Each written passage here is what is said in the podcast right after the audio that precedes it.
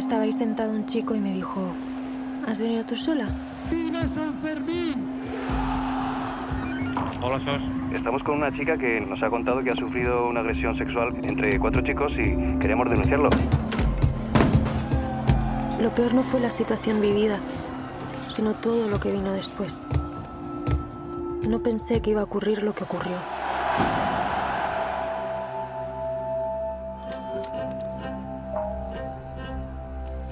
Era la primera vez que lo hacían. Me llama un policía y me dice, ¿te importa que te mande un fotograma de un vídeo? Y era yo. Era yo. Me dijo, lo sabía, lo sabía. Nadie me creía. Tatuajes en la tripa. Tres de ellos llevan barba. Es como buscar una aguja en un pajar. Las grabaciones eran 96 segundos. A mí me impresionaron, sí. A mí sí me impresionaron. Era el juicio que iba a marcar un punto de inflexión sobre cómo entendemos la violencia sexual en España. La recogemos y cambiamos de coche. Pero usted no se resistió, ni intentó huir. Las víctimas son cuestionadas. Me decía, ¿no? A veces la madre me la van a romper y me la van a dejar rota. Mis peores vaticinios se, se confirmaron.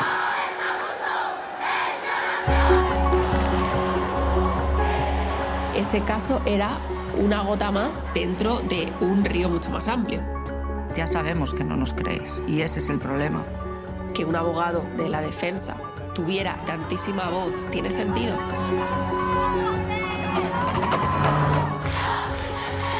Muchas cosas que las mujeres hemos silenciado durante milenios. No os quedéis callados. Contadlo.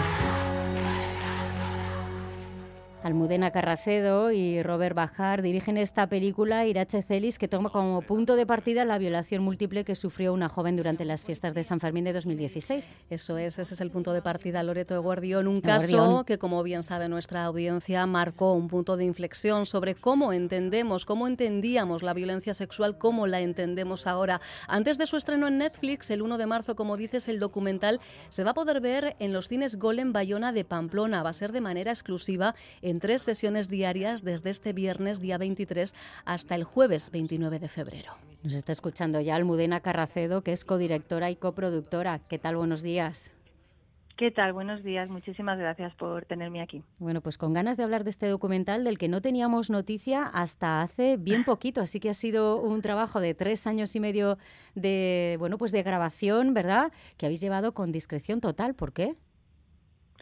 Sí, absolutamente en secreto. Bueno, yo creo que era muy importante eh, poder trabajar sin ningún tipo de presión, precisamente porque el tema había creado un montón de, distorsión, etcétera, eh, y también además poder proteger a, la, las personas que participan y a las víctimas mismas para poder salir un poco todos juntos preparados, ¿no? Sin presión, sin injerencias, porque Almudena consideráis que existió una versión distorsionada de, de la historia que de alguna manera había que reescribirla desde el rigor y los hechos comprobados, ¿no? Efectivamente, es que lo que nosotros empezamos a, cuando empezamos a investigar, nos dimos cuenta que lo que había permanecido era esa versión con dudas, ¿no?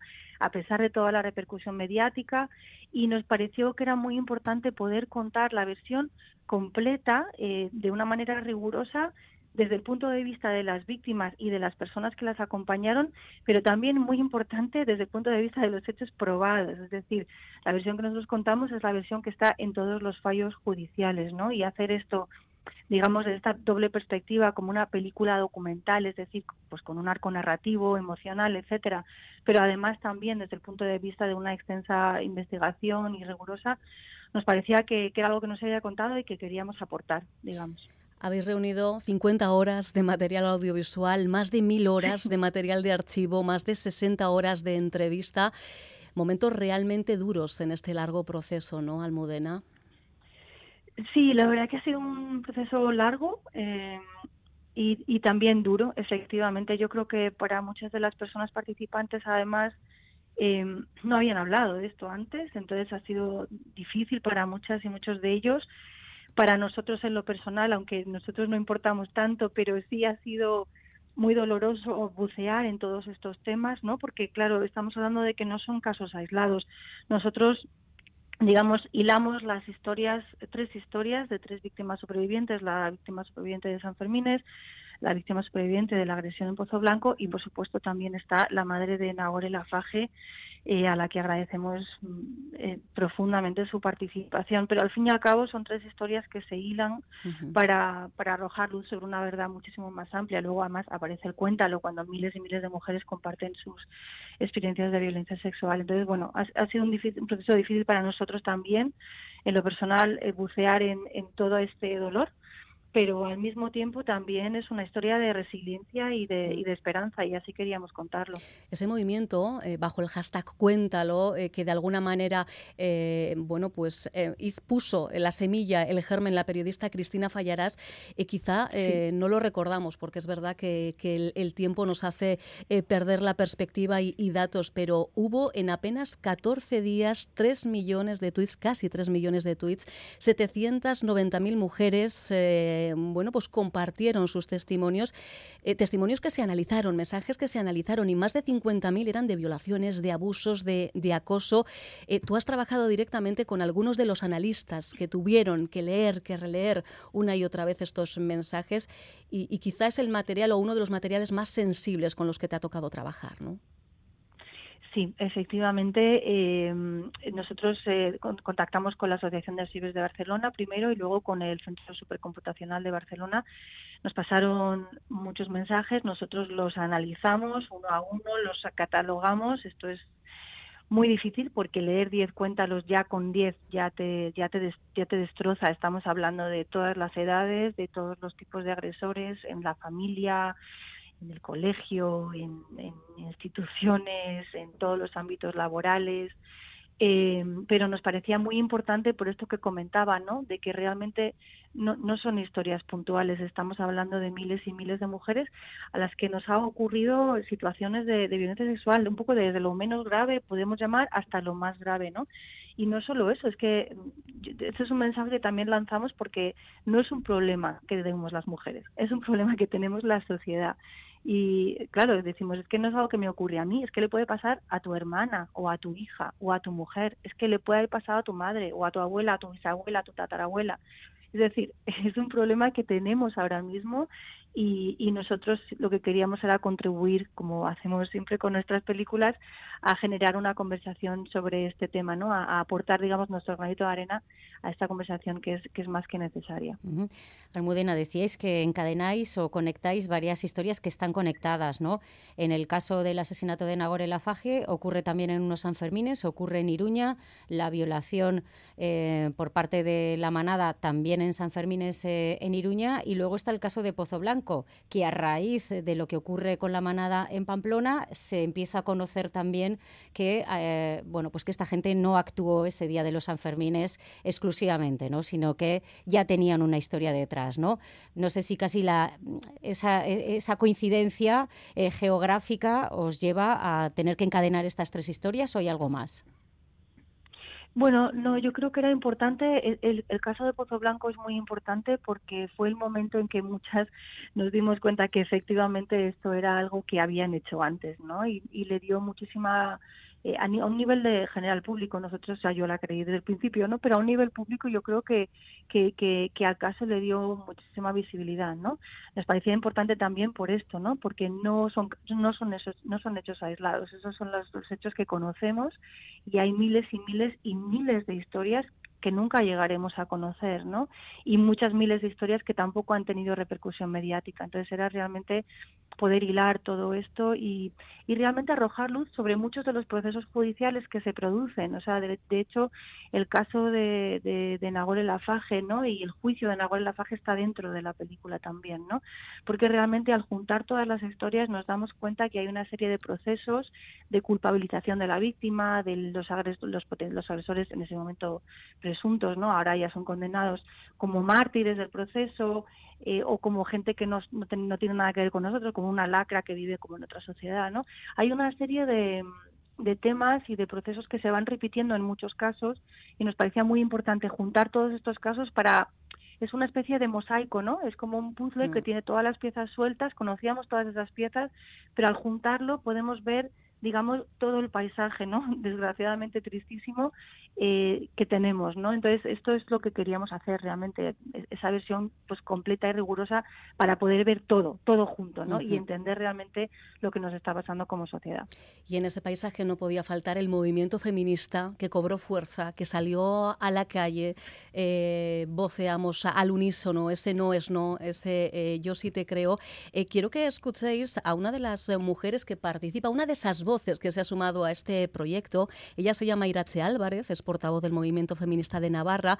Dice que no suelen hablar sobre casos concretos, pero que en este caso, por el tratamiento respetuoso que Almudena y Robert han dado al tema, sí que ha querido hacerlo lo importante que es tener un movimiento feminista fuerte para dar respuesta a este tipo de situaciones y por otra parte también la importancia de que las administraciones públicas se hagan responsables de estas cosas y que pongan a servicio de las mujeres agredidas todos los recursos necesarios. ¿no? Iruña ha sido y sigue siendo referente en este sentido marcó un antes y un después eh, el caso y, lo dicho, no siempre eh, personas como, como Irache se suman o, dan la cara eh, porque prefieren evitar, ¿no? Personalizar en este caso. Sí, yo creo que obviamente las personas que han participado han sido increíblemente generosas por contar, por poder, por poder hablar, ¿no? Realmente y querer hablar y poder contribuir a, a esta, pues a esto que queríamos crear. Eh, yo creo que, que ha sido muy importante, como dices, poder acercarnos a ellas y a ellos eh, desde esta visión respetuosa, cero sensacionalista. Eh, y como dices, y contabas un poco al principio, mm. efectivamente, yo creo que lo que diferencia esta de otras miles de historias tristísimas de violencia sexual es la respuesta que tuvo, mm. ¿no? La respuesta de la sociedad que, como decíais al principio, pues sí generó una, una concienciación distinta sobre la violencia que sufrimos las mujeres y, como decía Irache también, estoy totalmente de acuerdo con ella sobre la necesidad de políticas públicas para abordar este problema. El rigor, la sensibilidad ha hecho que sean muchas las voces que se sumen a, este proyecto y apuntabas, Loreto, esa interconexión, eh, eso que ocurrió mientras se revisaba el material eh, que aparecía en los teléfonos móviles de los cinco integrantes de la manada de ese San Fermín 2016, aparecieron imágenes de la víctima de Pozo Blanco y quien dio la voz de alarma, quien tuvo incluso la posibilidad de hablar con eh, la víctima y hacerle saber el contenido de esas imágenes es el agente de la Policía Foral, Pablo de la Fuente, agente de la Brigada de Delitos contra las Personas, que, también nos está escuchando. Pablo, ¿qué tal, Guardión? Guardión, Guardión. Tú fuiste efectivamente ¿no? quien pasó horas y horas revisando los móviles de, la manada. Sí, así es. Eh, yo, si me permites, eh, me gustaría eh, comenzar comentándote que bueno nos sumamos al proyecto gracias a Almudena Robert porque lo que se nos trasladó, que al final se, ha visto en el resultado, es la rigurosidad y el respeto, ¿no? Rigurosidad hacia los hechos, hacia los hechos probados, hacia lo que pasó, y el respeto hacia las víctimas. Eso es clave, Almudena. Así habéis conseguido, ¿verdad?, eh, que, se abran tantas puertas.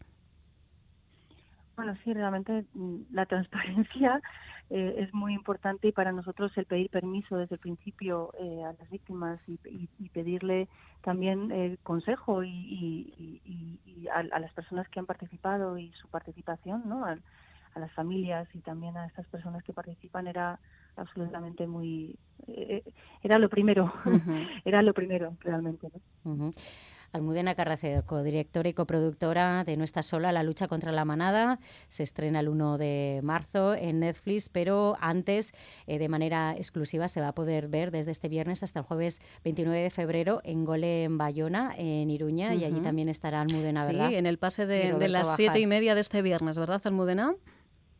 Efectivamente, estaremos ahí, eh, digamos, celebrando, ¿no? Realmente hemos hemos ido muchísimo a Pamplona, hemos grabado muchísimo y yo creo que nos tocará regresar eh, a entregar la película y agradecer a todas las a todas las personas que han participado y también a todos los habitantes de Iruña, ¿no? Que nos hayan abierto pues su corazón y nos hayan dejado eh, pues grabar esta ciudad y, y contar, ¿no? Cómo se convirtió un poco en el centro de, de, un fenómeno también, ¿no? Importante contar, ¿no? De, protección a víctimas. Almudena, muchísimas gracias.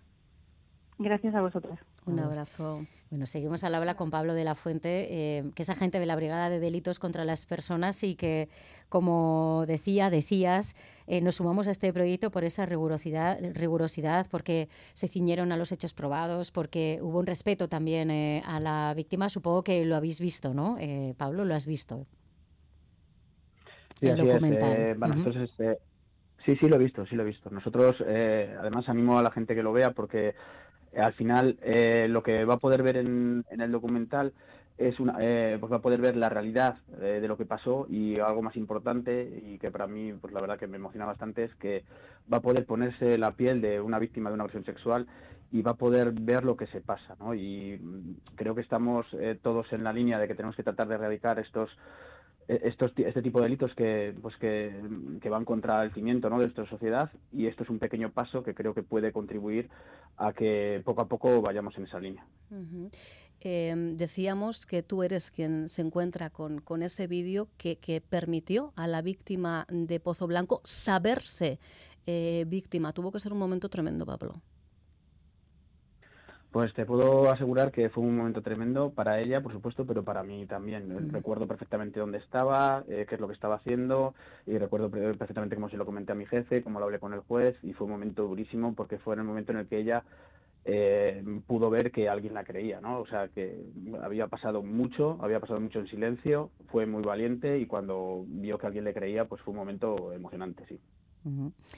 Em, como decía mi compañera, eh, vistes mucho, vistes imágenes eh, muy duras, pero no es en eso en lo que se centra tu testimonio, ¿no? En el documental.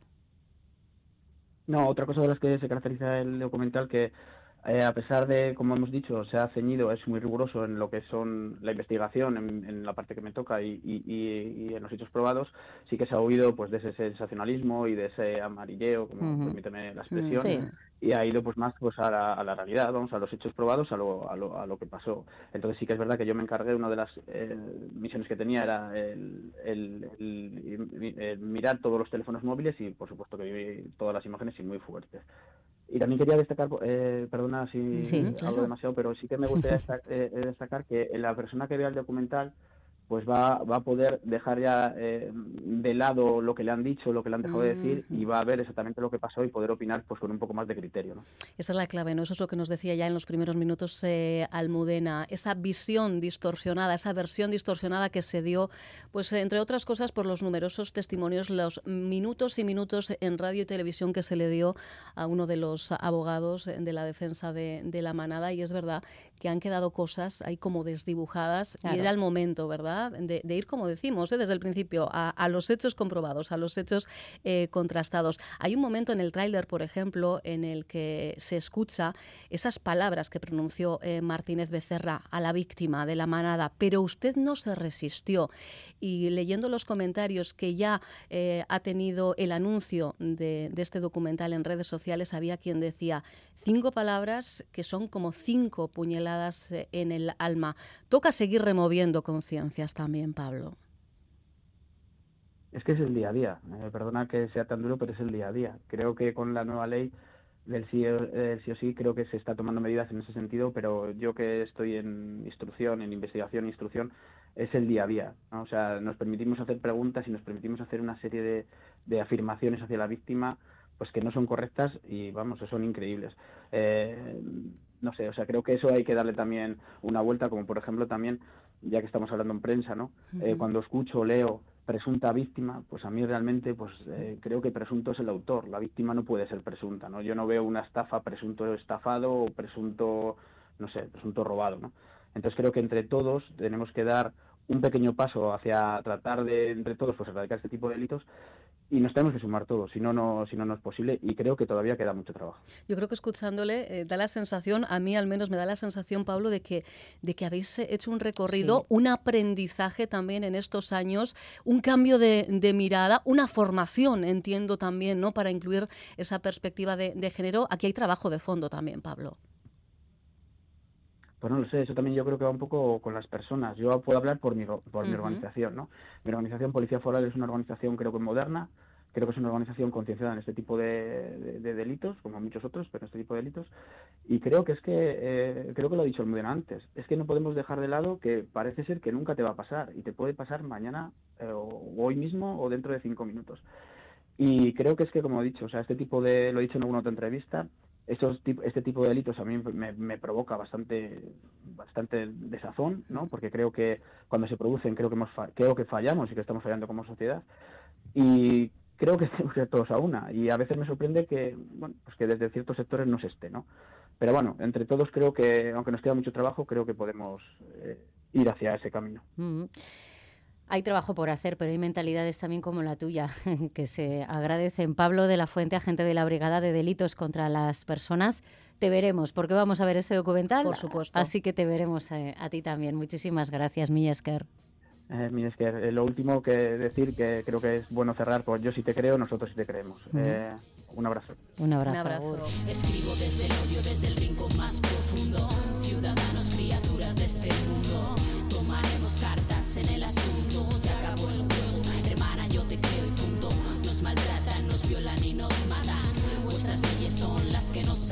Nos ahogan y